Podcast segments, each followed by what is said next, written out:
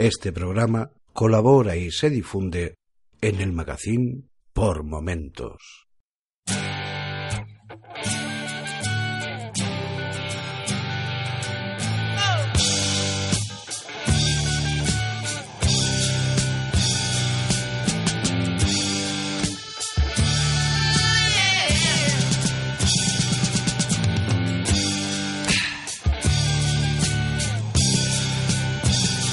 Hola, bienvenidos a las viñetas del diván de la morsa, un programa del magazine por momentos. Hoy os traigo una obra del año 2003 guionizada por Mark Millar y dibujada por Dave Johnson que se llama Superman Hijo Rojo. Superman Hijo Rojo es una ucronía en el cual se nos plantea una pregunta y es ¿qué hubiese sucedido si Superman en vez de haber aterrizado en Kansas y haber sido acogido por la familia Kent hubiese aterrizado en una granja colectivista en Ucrania? ¿Qué hubiese pasado? Pues esa historia es la que durante tres números nos desarrollan Miller y Johnson. Eh, Superman está planteado como el eje de la historia y además es un narrador todo lo que se ve, todo lo que sucede está mm, contado y descrito desde el punto de vista de Superman. La acción nos sitúa en los años 50, en la presidencia de Eisenhower, cuando de repente se da cuenta Estados Unidos de que la Unión Soviética tiene un superhombre dentro de sus filas, dentro de su país, un superhombre que ha nacido allí o que por lo menos lo han recogido allí. Se hace fotos con Joseph Stalin, aparece en los desfiles y muestra su poder al resto de las masas comunistas de la Unión Soviética. Esto supone que la guerra que ya se había iniciado en aquella época diese un vuelco. ¿Qué hace Eisenhower en ese momento? Pedir ayuda a la persona más inteligente que hay en Estados Unidos, un joven científico llamado Lex Luthor.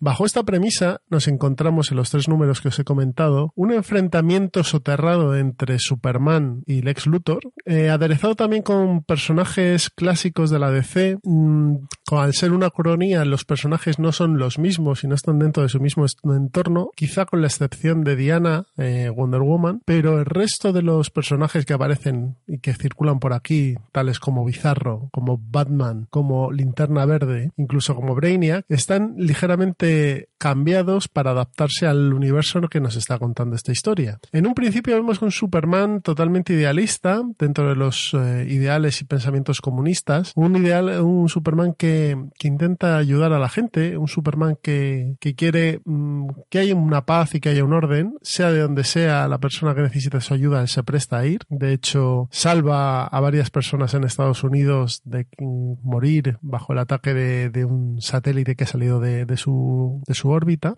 Pero según va avanzando el cómic, vamos viendo cómo Superman va asciende en, la, pirámide del poder en la Unión Soviética y cómo termina siendo el secretario general. Para que os hagáis una idea, el secretario general era el, presidente de la Unión Soviética. El secretario general Superman eh, impone un orden totalitario sobre la Tierra, un orden totalitario visto por él como justo y visto por, por otras personas como una amenaza. Esas personas son los Estados Unidos. Y en los Estados Unidos quien le mantiene el pulso a Superman es eh, Lex Luthor, que se dedica a realizar toda clase de experimentos, toda clase de, investigaciones para poder eh, poner en jaque a este Superman. No os quiero desvelar más de la trama porque me parece que es interesante que vayáis viendo la evolución de este Superman y cómo va cambiando su visión y cómo la edad le va afectando en, su forma de comportarse, pero para que os hagáis una idea, al final no deja de ser una partida de ajedrez entre Lex Luthor y Superman, partida de ajedrez que se va viendo poco a poco durante toda la historia y que hay un montón de referencias hacia ahí. El dibujo de, Dave Johnson es bastante bueno, es bastante épico en su momento y es bastante intimista cuando toca serlo. Eh, por ejemplo, en toda la parte de Batman sí que mm, sí que es bastante más oscuro, sí que es bastante más, más siniestro que en las partes donde aparece, por ejemplo, Diana o donde aparece Estados Unidos. Es cierto que, en esta, en esta ucronía tenemos un Superman que es bastante más oscuro, de hecho ya un uniforme de, color negro y, es bastante más adusto, con lo cual no hay esa luminosidad que hay en, en los, en los cómics habitualmente de, Superman. Es un personaje como mucho más constreñido y mucho más introspectivo que lo que suele ser un Superman habitual, el Superman de Kansas. ¿no? Si queréis eh, acercaros a la obra, todavía está disponible, de hecho os pondré un enlace por si queréis comprarla. Em, y, y es una obra,